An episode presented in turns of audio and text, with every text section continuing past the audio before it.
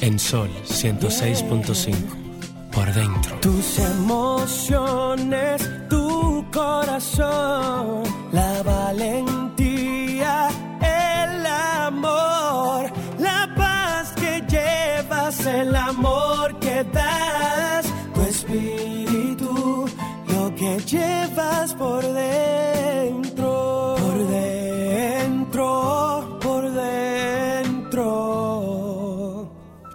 que llevas por dentro.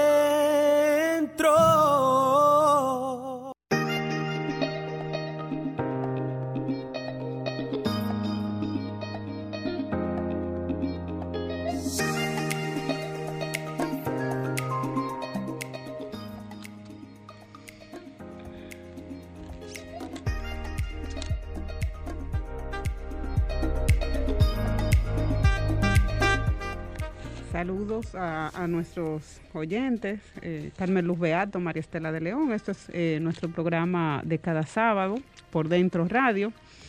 Estamos en, en una, en un sábado atípico, ¿verdad? Sí, sí, claro. Buenas tardes, República Dominicana. Qué bueno que tenemos la oportunidad de encontrarnos en este sábado de toque de queda. Atípico, para no recordar la palabra. ¡Ay, Dios santo! Pero tú, pero la ciudad está desierta. La gente se recogió.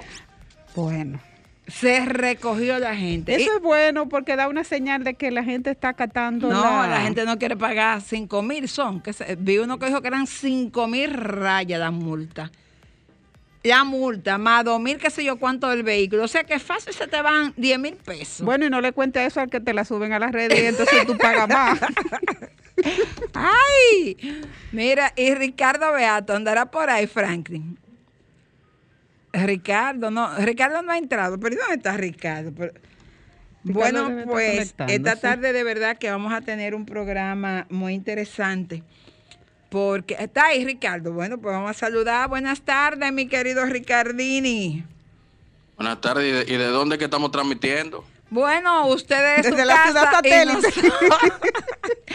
Nosotras desde el estudio aquí en Sol 106.5 y usted está en, en su ubicación, ¿eh? Ah, dijo Ay, no la Franklin que no, que no la dé la ubicación suya. No, no, no, que no diga dónde que está usted transmitiendo. Eh, cuéntame, Ricardo. Ricardo, ¿y qué se hizo? ¿Se fue? Pero Ricardo. Ah, pero Ricardo se fue. Y entonces, Marieta, bueno, Bueno. eh, esperemos que Ricardo esté pendiente porque esta tarde tenemos un súper. Tengo mala, tengo mala recepción. Bueno, hija, pero ve, a ver, ubícate bien, Sara, aunque sea para el patio, que no te van a coger preso. Ubícate bien, Ricardo, que hoy tenemos un programa sumamente importante. De eso que a ti te tú- De gustan. eso que te gustan a ti, que tienen esa visión que tienes tú. O sea, que este programa está diseñado para nuestros oyentes que gustan de estos Y temas. especialmente para Y ti. especialmente para ti. Y para María Estela.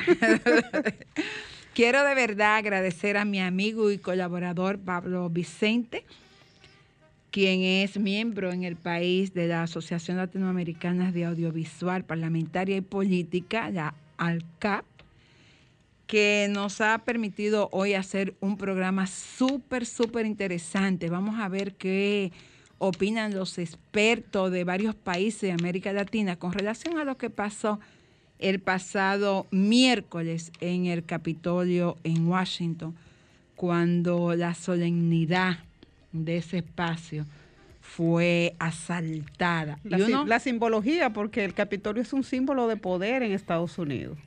Y de verdad que uno se pregunta, es, ¿qué hubiese pasado si esa acción la hubiesen cometido eh, negros y afroamericanos? Recordemos que las protestas que se realizaron en mayo pasado a raíz de la muerte de George Floyd, que fue un crimen que movió la conciencia en Estados Unidos, la forma en que estos grupos fueron eh, reprendido no fue lo que pasó con los que fueron al Capitolio, los blanquitos de Washington que estaban Tú allí. sabes que se cuestiona ante este hecho es la vulnerabilidad de los sistemas de seguridad que tiene el Capitolio. O sea, ¿cómo pudieron haber entrado? ¿Y dónde estaba el que- FBI? Eh, no, yo, esa es la pregunta que se hace el mundo entero, porque recuerda que es el Capitolio, no es a cualquier sitio. no fue en tú el patio de la casa Esa- de- de los senadores tú de dices, los ¿cómo pudieron accesar tanta gente y de manera tan rápida y sorprendente cuando aún había dos sistemas de, o sea, porque cada cámara tiene su Claro. sistema de seguridad independiente. No, y además hacer un desastre tan grande. Sí. Pero eh, vamos a dejar a nuestros expertos sí. para que sean ellos que den una ojeada a qué, qué pasará de ahora en adelante, porque de alguna manera, pues, Eso ha surtido efecto. eh, y, y- y recordemos que Estados Unidos era como eh, la pauta de lo que todo el mundo deseaba como democracia en Era su país eh, era el referente. el referente para uno hablar de una buena democracia. Y además que eh, los americanos eh, han metido mucha presión a nuestros países para que estas cosas pues no se realicen y, y que las cosas después que pasa un proceso electoral pues las cosas se hagan civilizadamente y lo que pasó allí de alguna manera eh, va a ser Tiene sus que consecuencias. Vamos a, a- a una pausa, la frase positiva, y a la vuelta vamos a estar conversando con unos invitados muy, muy especiales que ustedes van a conocer. Pero tenemos las Naciones Unidas prácticamente. tenemos a Colombia, tenemos a Perú, tenemos a. Argentina, tenemos un México americano. Sí. Y estamos nosotros aquí de RD. Bueno, regresamos en breve. La vida es aquello que te va sucediendo mientras estás ocupado haciendo otros planes. Sé que hay en tus ojos con solo mirar que estás cansado de andar y de andar y caminar girando siempre en un lugar. Sé que las ventanas se pueden abrir, cambiar el aire depende de ti. Ay, te ayudará. Vale la pena una vez más. Saber que se puede, querer que se pueda, quitarnos los miedos, dejarlos afuera. Pintarse la cara, color, esperanza.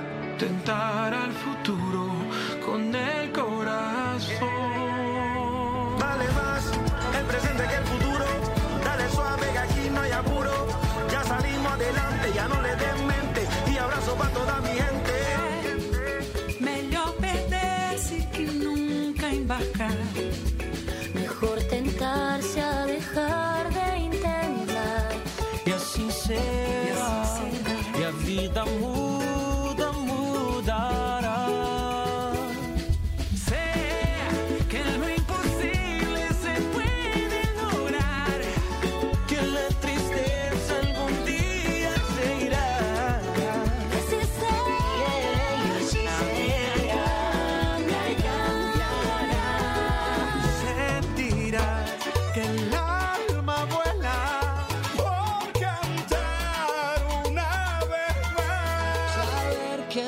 se puede, querer que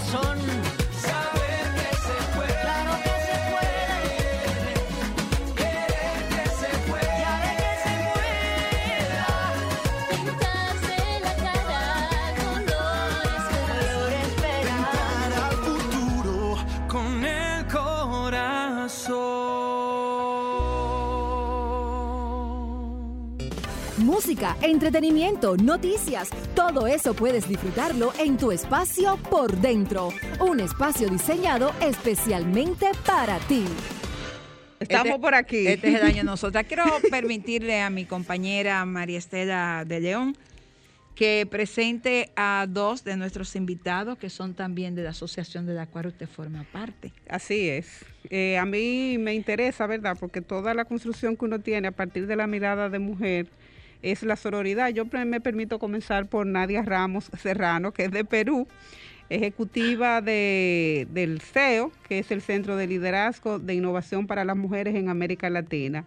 Eh, Nadia es una mujer con una mirada muy acabada sobre los temas que impactan a las mujeres a nivel de la región y esta vez queremos ver su, su parecer con relación al hecho que habíamos referido sobre la toma, ¿verdad? Muchos analistas hablan de que se, se hizo una toma de uno de los símbolos del poder de Washington DC, del Capitolio. Entonces, desde ese punto de vista, saludamos a Nadia Ramos Serrano para conocer el parecer de ella como una mujer que tiene amplia experiencia en el tema en la región.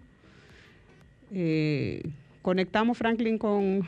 Bueno, con ahí Nadia. tenemos a. Nadia. Quiero entonces presentar a Jorge Aguilera de Colombia. Espero que Jorge esté ya conectado.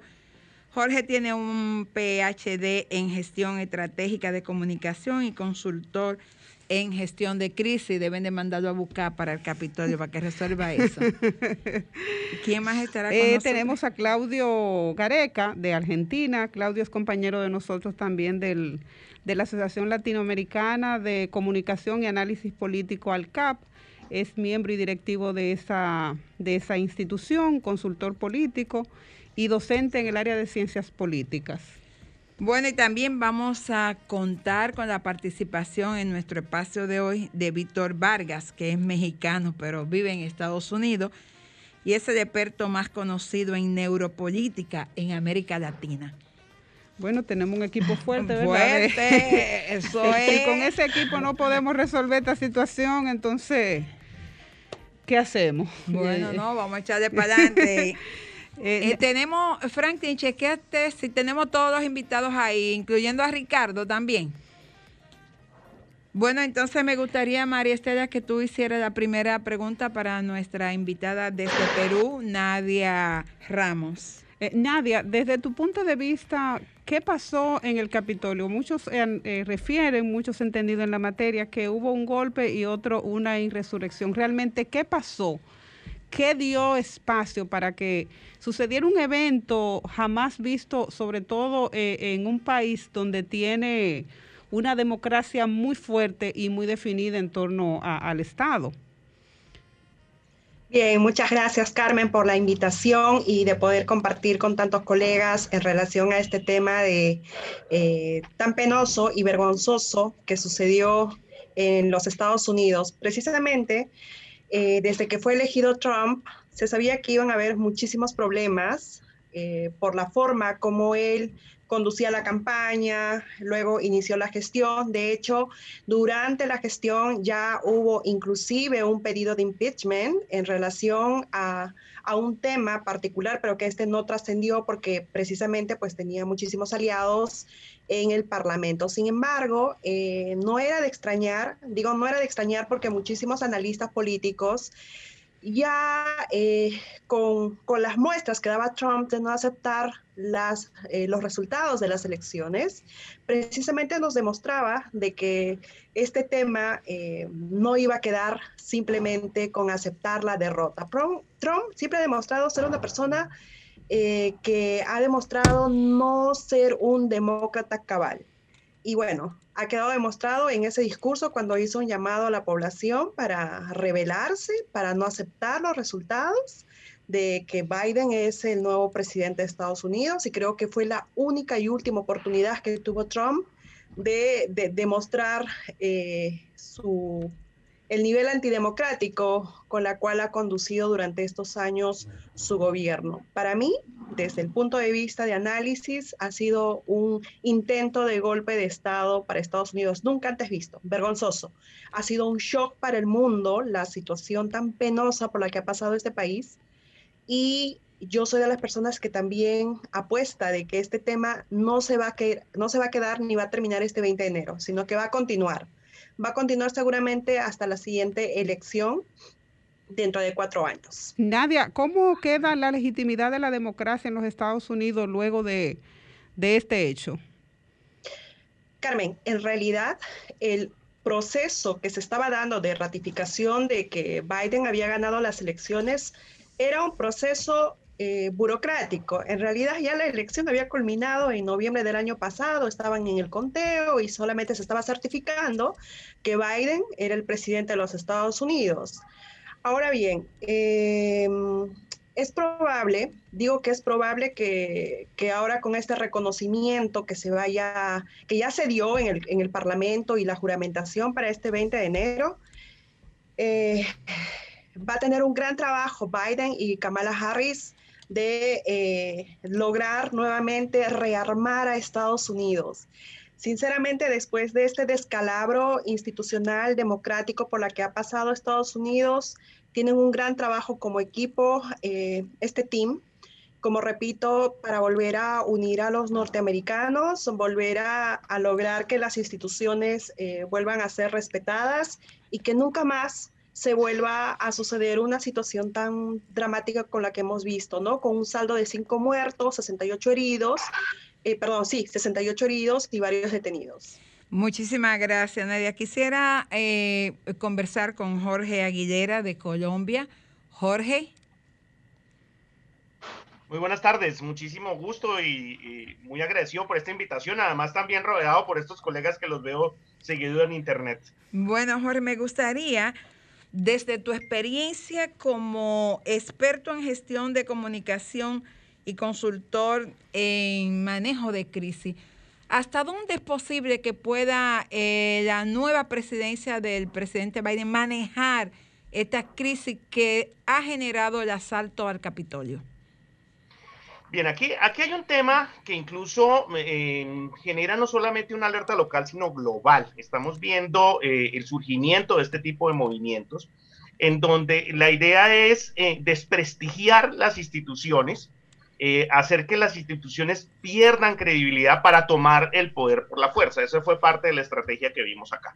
Entonces, lo que hay que hacer es nuevamente, como muy bien lo señalaba también Nadia, hay que generar nuevamente la unidad de la opinión pública. Hay un tema muy delicado y, hay, y, cabe recordarlo, lo, lo, decía Humberto Maturana, el biólogo chileno, hace unos días en un, en un foro, decía, la democracia depende de dos elementos, el respeto y la honestidad.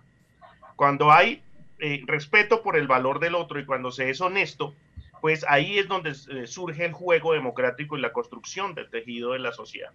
Este tipo de movimientos como el de Trump, que además lo estamos viendo también replicado en América Latina, pues violan los dos principios. Primero, lo que van a procurar es atacar la estructura de valor del contrario, por eso vimos un montón de, temas de campañas de desinformación de Biden diciendo que, eh, que era un aliado de China, que era un aliado de Irán, que era comunista, pero de parte de ese ejercicio del ataque a la percepción de valor del contrario, que se le debe ver es como un contrincante en el juego electoral, se le acusaba como un enemigo. Entonces, ese tipo de términos van a fracturar la estructura social, pero con otro componente muy particular y es la fuerte, la for, fortísima estructura de información falsa que tienen este tipo de movimientos buena parte de su estructura y de todo lo que fue la, la, la estrategia que montó Steve Bannon, el, el asesor de Trump, eh, expresidente de Cambridge Analytica, pues fue montar un estado paralelo en donde había un montón de enemigos que pretendían atacar a Estados Unidos y sobre esa idea, pues la, eh, eh, había que recuperar el país. Y entonces, desde, dentro de esa idea de recuperar el país, pues se pasan por encima la democracia. De allí que venían precisamente desde redes invitando a desconocer el resultado electoral y las personas le caminan a ese asunto pensando que hay un interés superior que es rescatar el país de la, de la penetración de Irán, de China y de un montón de cosas que les dijeron. Incluso me pareció sorprendente que llegaron a decirles que eh, Michelle Obama era hombre y hubo buen sector de la población que terminó creyéndolo. Ahí me imagino que Víctor nos hablará de ese, de ese ejercicio porque terminaron las personas muy convencidas del asunto y eso fue lo que vimos. Resultado, pues hay que bajarle a esa polarización, reconstruir el tejido social. Eh, yo sí estoy de acuerdo también con Nidia en donde hay que generar un proceso judicial, hay que judicializar a este tipo de sectores y, y a estas organizaciones que además contrataron para hacer este tipo eh, de ataques a la estructura de gobierno, que obviamente pues es una amenaza que se hizo evidente, eh, una amenaza para las estructuras democráticas, no solamente de Estados Unidos, sino del resto del continente donde se están replicando ese tipo de prácticas. Eh, hay un asunto ahí que me gustaría, Carmen Luz, retomar en el sentido de uno de los principios sobre lo cual se basa la democracia, que es la legitimidad. Y a propósito, todo lo que se ha degenerado ha sido por un desconocimiento a la legitimidad de la voluntad de ese pueblo que decidió los destinos de esa nación. Entonces se me ocurre preguntarte, cuando la legitimidad está en cuestión, eh, está tan cuestionada, ¿cuáles son los pasos que hay que hacer, que hay que dar para volver a retomar otra vez y fortalecer ese sistema que se ha visto debilitado producto de la falta de reconocimiento de la legitimidad de la voluntad del pueblo? Antes que, que Jorge responda, quisiera saber, eh, Franklin, Ricardo está en línea para saber si Ricardo va a tener alguna pregunta para que... Bueno, vamos Jorge contigo. Bueno, hay que recordar que eh, cuando uno analiza eh, desde el escenario de la percepción pública, de la opinión pública, la legitimidad tiene, tiene tres elementos. Es como una mesa de tres patas. La credibilidad, la aceptación y la efectividad. Eh, ¿Cómo comienzo obteniendo legitimidad? Pues por la aceptación. Ahí ya gano las elecciones y eso me genera una aceptación. La otra parte es la credibilidad. ¿Cómo construyo yo el fenómeno de que mi lectura de la realidad es la creíble? Y lo tercero, pues es la efectividad, que esté haciendo lo que dije que iba a hacer. Y entonces, en este ejercicio, pues buena parte de cómo se reconstruye la legitimidad, pues viene la efectividad. Pero aquí hay un tema muy particular y es cómo rompieron este esquema cómo lograron fracturar el esquema de credibilidad y cómo lo han hecho en, varios países, de fracturar el esquema de credibilidad institucional. Lo hacen eh, por los escenarios de comunicación. Estábamos acostumbrados a dos tipos de escenarios de comunicación que construían opinión pública, que eran los escenarios físicos, es decir, eh, el tema de, de, lo que en estrategia política se va a llamar las estrategias de tierra, lo que sucede en la calle, el otro componente que viene del siglo XX es el fenómeno mass media. Los medios masivos construyen opinión pública y dan pues determinados derroteros para generar eh, esa aceptación y esa credibilidad. Pero en el cambio de milenio surge el tema de las redes sociales, que es donde entra todo el tema de la comunicación líquida. De lo que vimos en Trump y de allí que eh, buena parte de por qué le cierran la cuenta y demás, es que eh, lo que él hizo fue atacar a los medios de comunicación, restarles credibilidad a los medios de comunicación y generar como su principal canal eh, de construcción de opinión pública las redes sociales. De allí que, pues todo su discurso y buena parte de este manejo, como les decía Stepano, hay que recordar un tema, Roger Stone estuvo ahí también, eh, al terminar la campaña de los tres asesores de Trump, dos quedaron presos, eh, Roger Stone y Steve Bannon. Eh, y buena parte de su estrategia fue generar un montón de información falsa desde las redes. Entonces, ¿cómo le hacemos para poder reconstruir la legitimidad?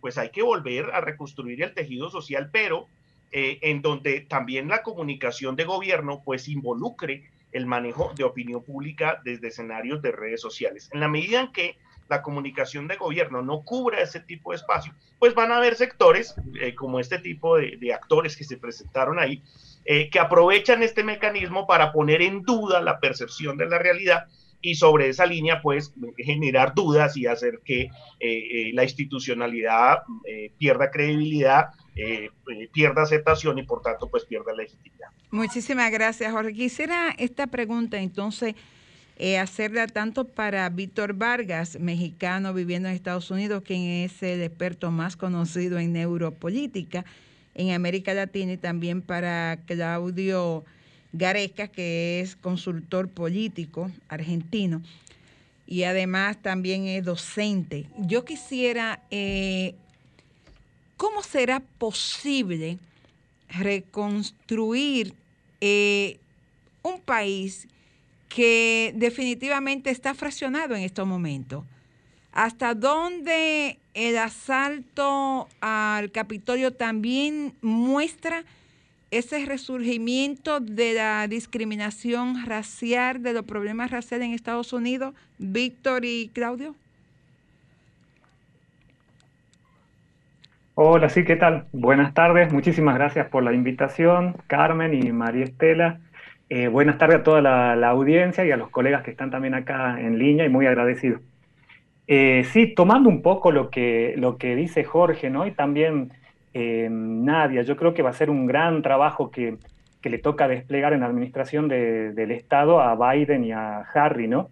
Y yo creo que va a ser una gestión bastante eh, engorrosa en esto de poder, eh, no sé si de alguna manera tratar de sellar esa grieta que se abrió, porque la verdad que es muy, muy profunda y eh, prácticamente los seguidores que, sí- que, que acompañan a, a Donald Trump es, gente que tiene un pensamiento muy radicalizado, ¿no? No nos olvidemos de, de la gente esta que, que logró ingresar al, Capitolio y que se denominan los Proud Boys, ¿sí? que seguramente Víctor lo debe mejor también, porque bueno, él está viviendo ahora en, en Estados Unidos. Pero bueno, vemos en ellos, ¿no? Eh, cómo, cómo dejan mostrar esa, esa eh, radicalidad respecto de eh, no compartir y ser poco tolerantes con eh, personas que piensan totalmente diferente. Incluso eh, dentro de, esta, de, este, de este movimiento de los Proud Boys, eh, identificamos también a los neofascistas, ¿no? Entonces vuelvo a esto, que la verdad que va a ser una gestión muy, muy complicada para Biden y para, para Harris, poder eh, lograr que esa grieta de alguna manera se achique, ¿sí? Eh, y bueno, como lo dijo también un poco Jorge, ¿no? La, gestión también eh, eh, implica en esto también poder tener una, una buena comunicación y gestión de, gobierno, ¿no? Tratando de, de- escuchar y de entender qué es lo que la sociedad va a demandar. Y seguramente va a ser muy, muy complicado, ¿no? No debemos olvidarnos este, que esto ha sido, como dice Jorge, ¿no? Una alerta global, una alerta global que me parece lo mejor definido hasta ahora. ¿Por qué? Porque quedamos estupefactos todos los países mirando cómo los padres de la democracia se atentaba y se socavaba la legitimidad, ¿no? La legitimidad está ob- obtenida a través de los votos, ¿no? De, de lo que la gente había, había decidido para, para elegir a sus administradores. Entonces, me parece que es una tarea muy ardua que le queda a la nueva gestión hasta, bueno, del 20 de enero en adelante. Sin embargo, creo que eh, no creo que eh, la reacción y las acciones del trumpismo eh, mueran acá. Yo seguramente, y pienso esto y lo sostengo, creo que este movimiento se va a seguir alimentando, creo que este movimiento va a crecer, va a seguir teniendo vida. Eh, no sé si lo continuará liderando eh, Trump, posiblemente sí, o si no lo liderará otra, otra persona que de la misma estirpe, digamos, y de las mismas características que, tiene la personalidad de, Donald Trump, ¿no? Que eso me parece que hay que, que remarcar este, eh, bastante. Claudio, escuché a un experto en democracia decir, eh, nos vamos a ir una parte a la vuelta, podemos No, quería escuchar eh, a Víctor en ese sentido antes de formular la siguiente pregunta a Claudio. Ah, bueno, la que tú dijiste entonces... Sí, eh, sí, porque desde la neuropolítica quiero ver realmente que la visión de lo que está pasando en estos momentos en Estados Unidos. Víctor. Hola, muy buenas tardes. Este, primeramente, un saludo a República Dominicana, país que adoro y amo. Y Carmen Luz y María Estela, muchísimas gracias, así como buenas tardes a todos mis colegas.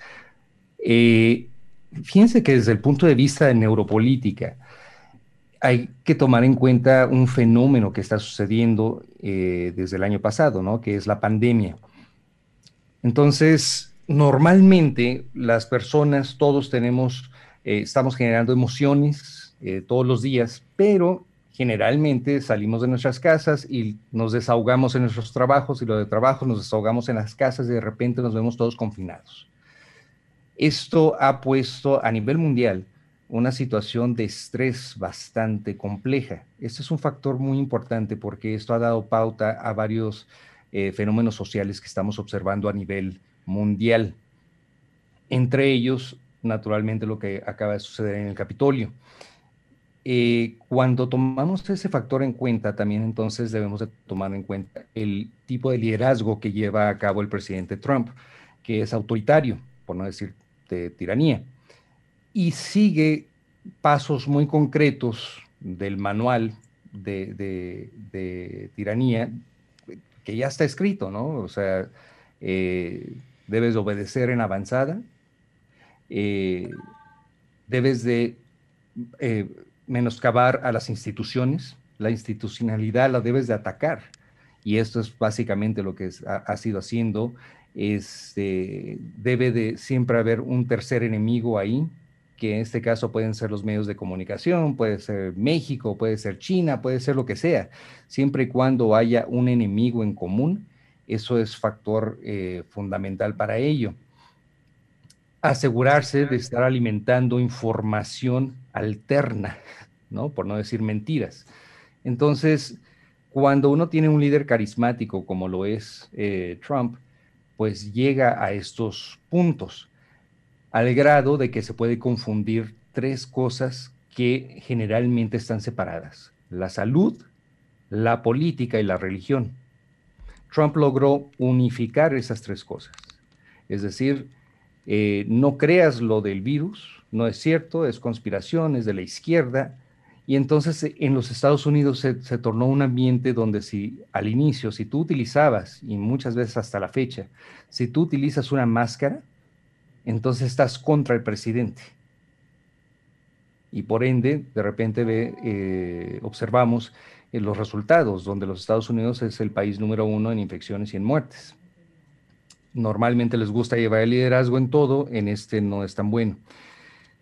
Lo que observamos entonces en, la, en el rally que se hace previo a, se toma a toda la gente que de por sí, por el fenómeno COVID que, que comenté al inicio, ya tiene las emociones a punto, el estrés a punto, se llegan a este rally donde acuden más de 100 mil personas, se estima, y desde todas las personas que fueron abriendo, desde el hijo, este, hasta celebrando el cumpleaños ahí diciendo que van a ser patriotas si hacen esto, eh, los van bombeando hasta el momento que sale el presidente y básicamente llama a una insurrección. Solo y prometiendo que él iba a estar presente y naturalmente pues se fue a la Casa Blanca y observó todo desde ahí. Todo esto es lo que viene a, a- al siguiente paso, que es el famoso impeachment o el juicio político que eh, se estima va a iniciar el día lunes. Muchos piensan que no es necesario, sin embargo, es importante porque no es tanto por sacarlo dentro de los 14 días que quedan, sino es el prevenir de que vuelva a lanzarse como presidente dentro de cuatro años. Entonces, al momento de que se lleva el juicio político, aun cuando no concluya eh, antes del día 20, que es la toma de protesta, al momento de que sí se, se- es exitoso en esta ocasión y que sería el único presidente en la historia de ser, eh, llevar un juicio político dos veces durante su término, eso lo que haría es prevenir de que se vuelva a lanzar para presidente en un futuro. Bueno, muchísimas gracias. Yo Víctor. quisiera complementar un poco, ah, si ustedes me lo permiten, eh, eh, eh, eh, lo que estaba señalando Víctor. Yo debo ir a una pausa, pero te puedo conceder como 30 segundos, Jorge. Listo. Eh, tomando como referencia lo que acaba de señalar Víctor, hay que recordar eh, lo que algunos han llamado la muerte de la política. La política tiene que ver con la discusión de la convivencia. Es decir, hay un ejercicio racional en donde discutimos unos argumentos de cómo convivir. ¿Por qué lo han llamado la muerte de la política? Porque bien es una discusión emocional. Van a haber esas estrategias basadas en el miedo, en la construcción del pánico, en lo que decía Víctor, China, Irán, ¿quién es el que nos va a atacar?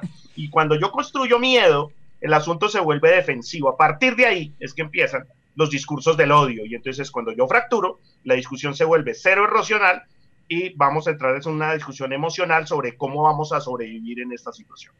Muchísimas Después, para Pauta, gracias. me encantaría poder comentar sobre eso. ¿eh? Bueno, vamos a disponer cuando regresemos de aproximadamente 12 minutos para concluir el programa. O sea que ustedes vayan ahí dividiéndose los tiempos. Así que, que me gustaría con Víctor hablar sobre el tema de la simbología, de lo que significa el Capitolio en materia de neurolingüística, de, de la, de la neurociencia a nivel política, porque es un símbolo de poder. Entonces, ver cómo podemos reconstruir ese símbolo nuevamente. Entonces yo lo que voy a hacer es que voy a dejar una pregunta para los cuatro en términos de simbología que cada uno enfoque lo que ha pasado en el Capitolio. Nos vemos en breve.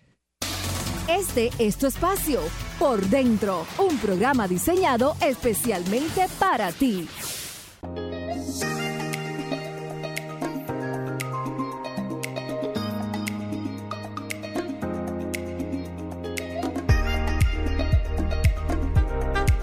Bueno, continuamos en este espacio. Supongo lo que está sufriendo Ricardo con este programa y que la, la internet no le ha permitido conectarse.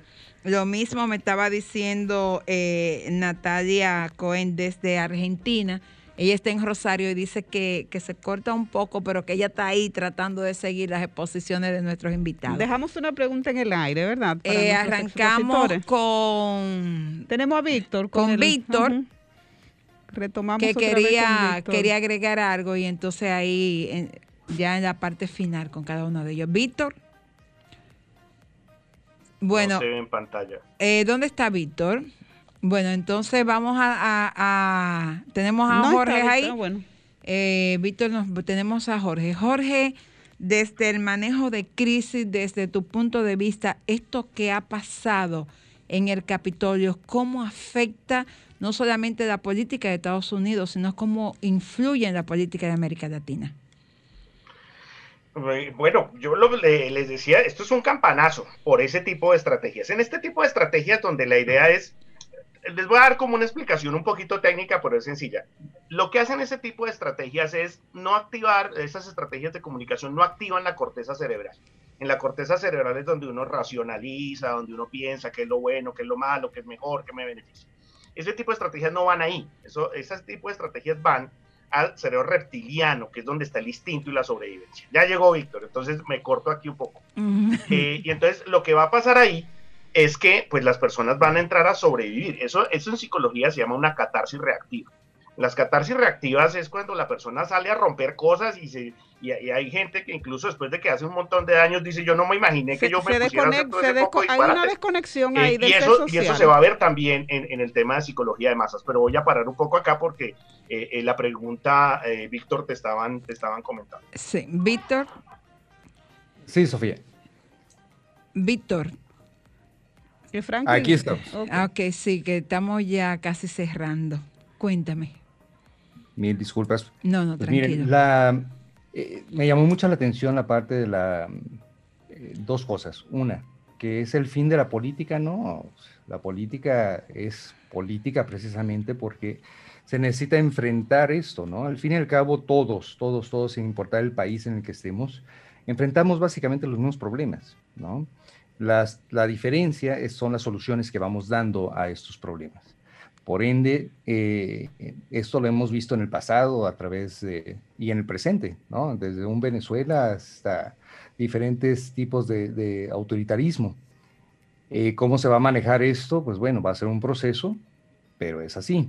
La segunda parte que me llamó la atención es que eh, en la teoría del- de, lo reptiliano, bueno, es una teoría que ya ha sido desmentida por mucho tiempo.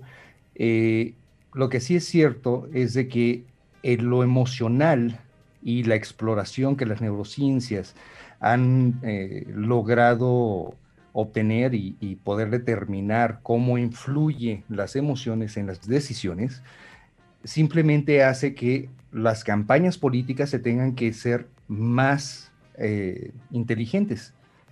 Por mucho tiempo creo que la política cayó en una zona de confort, donde vamos a salir casa a casa y vamos a hacer unos rallies y vamos a regalar unas camisetas y gorras, y ahora ya no están así, ahora se tienen que enfocar más en el mensaje que se va a estar dando. la imagen que se va a estar dando y que sea congruente con los valores que las personas desean en su mayoría seguir. Dicho eso, lo que sigue ahora en los Estados Unidos va a ser una reconciliación y va a ser un reto. Pero bueno, recordemos también que Barack Obama se, enfrentó a exactamente la misma situación cuando los Estados Unidos eh, pasó de George eh, Bush a Barack Obama, estaba en una situación bastante crítica y también a nivel mundial. Entonces, no es algo que nos debe de asustar, ciertamente se hizo historia, pero no creo que vaya a pasar de, de una situación que todos vamos a poder aprender de ella. No sé si nos da tiempo, eh. Carmen, para el régimen de consecuencia con relación, porque a todo esto, eh, Víctor, todos estos hechos llevan a una cosa. ¿Qué va a pasar con aquellos que violaron, sobre todo la simbología de entrar a un sitio que es sumamente, si se quiere, de, de mucho poder y sagrado para la democracia en Estados Unidos? ¿Cuáles serían los regímenes de consecuencia para aquellos que se han atrevido a vulnerar hasta la seguridad de un lugar como este? Mira, los Estados Unidos, como la, his- históricamente, siempre ha sido un, un país muy patriota y siempre ha, tra- eh, siempre ha tratado de ser un referente en cuanto a las leyes. Y entonces, en este caso, se va a proceder con las personas que sean identificadas, que curiosamente funcionan en contra. O sea, generalmente cuando alguien comete un delito, esconden sus caras. En este caso, precisamente por las políticas o las creencias de que las mascarillas y que todo esto es un complot y, y que el virus no existe, etcétera, pues entraron sin máscaras. Entonces prácticamente todos están siendo identificados y se va a proceder legalmente contra ellos. Muchísimas gracias, Víctor.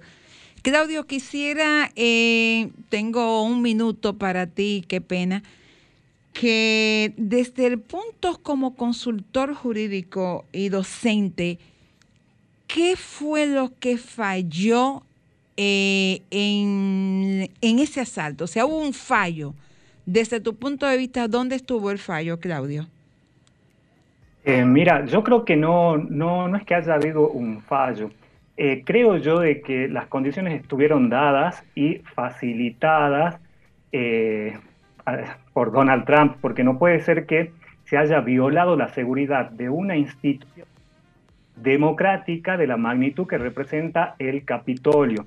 Y, como vos decías hace un ratito, ¿no? La simbología, el símbolo, el símbolo que, que significa, ¿no? Para, para los pueblos democráticos, para los hombres de la democracia, para los hombres que hacen democracia. Por eso yo creo que, y quiero volver sobre esto, ¿no? Que este tipo de hechos debe llamarnos la atención, ¿no?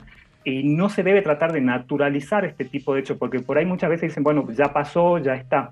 Y no, y retomo también lo que, lo que decía eh, Víctor, ¿no? De esto de que se lleve a cabo el impeachment, porque por ahí se sostiene que queda muy pocos días, muy poco tiempo para que se lleve adelante eh, este tipo de eh, sucesión, digamos, presidencial. Pero eh, resalto esto y pongo el acento en esto, que es necesario que se lleve adelante este impeachment para que ningún otro próximo líder tenga esas malas intenciones de venir a socavar lo que son los pilares de la democracia.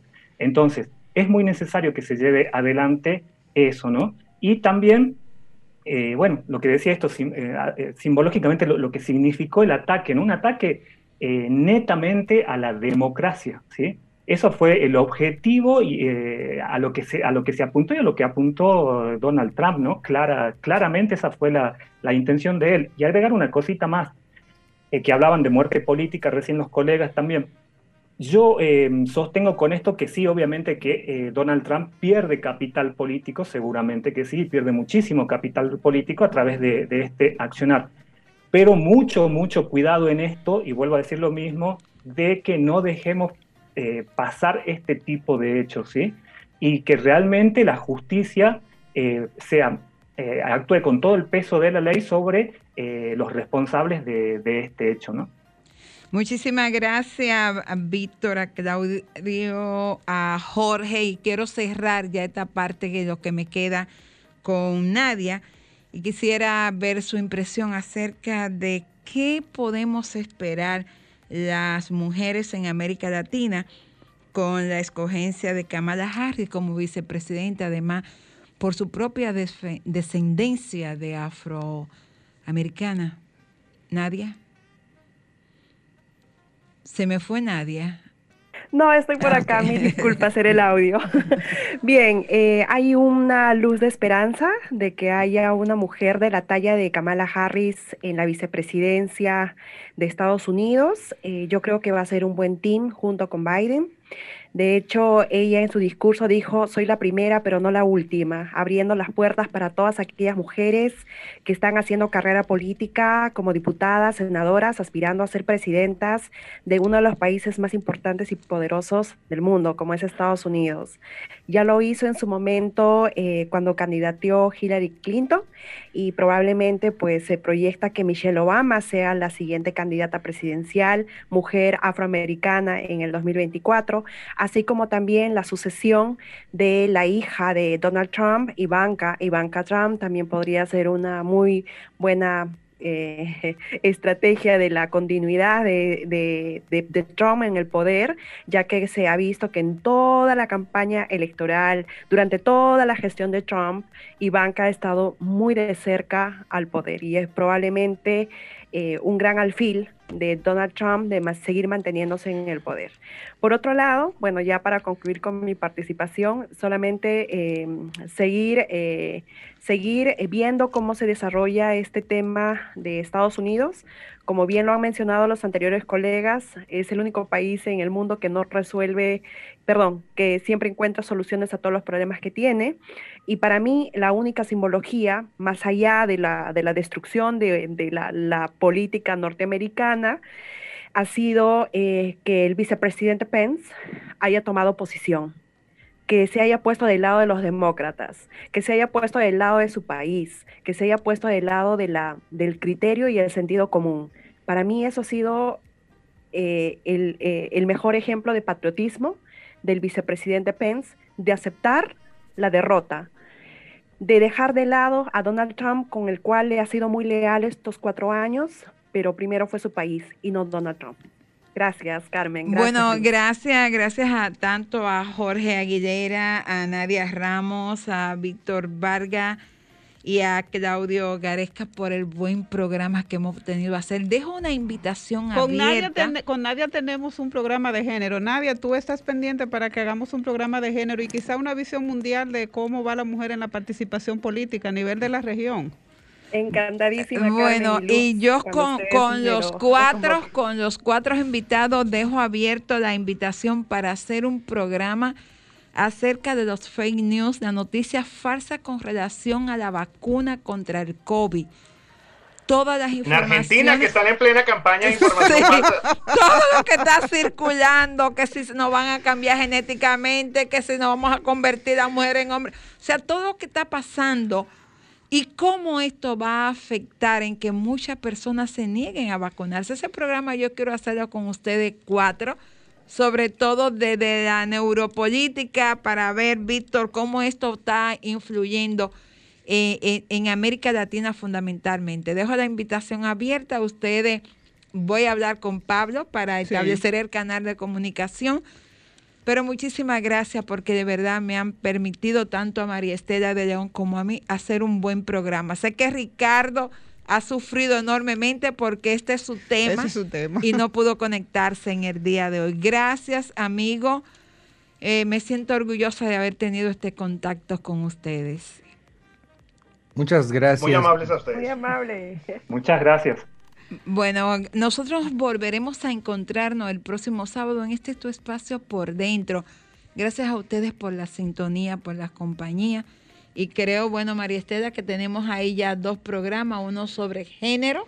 Sí, el tema que, me apasiona y entiendo que hay que ver una mirada sobre la política. La política se está recomponiendo, los sistemas electorales, la economía, Sí, todo. hay un el mu- hay un cambio, hay cambio. un Entonces cambio. tenemos que ver la mirada del cambio, a ver hacia dónde vamos a quedar la mujer en este cambio, en este cambio, esta se- sí, recomposición. porque de verdad que hay una recomposición y que de alguna manera yo espero que las mujeres podamos estoy- ocupar un espacio Yo estoy, importante. yo estoy esperanzada. Yo creo que sí que este es el momento de las mujeres poder avanzar socialmente, no solamente en la política, también en, la en cuanto a lo económico, a lo social y quizás una mirada distinta para que podamos reorientar este mundo y ponerle esa mirada de mujer que tanto necesita. Sí, yo creo que ciertamente el mundo en todas las áreas, en la política, en la económica, en la social, en la espiritual, en la familiar, en la profesional, necesita tener en estos momentos un toque del amor, que las mujeres somos capaces de dar, de esa bondad y esa dulzura que nos permite a nosotras ver mucho más allá de las apariencias. Nos encontramos el próximo sábado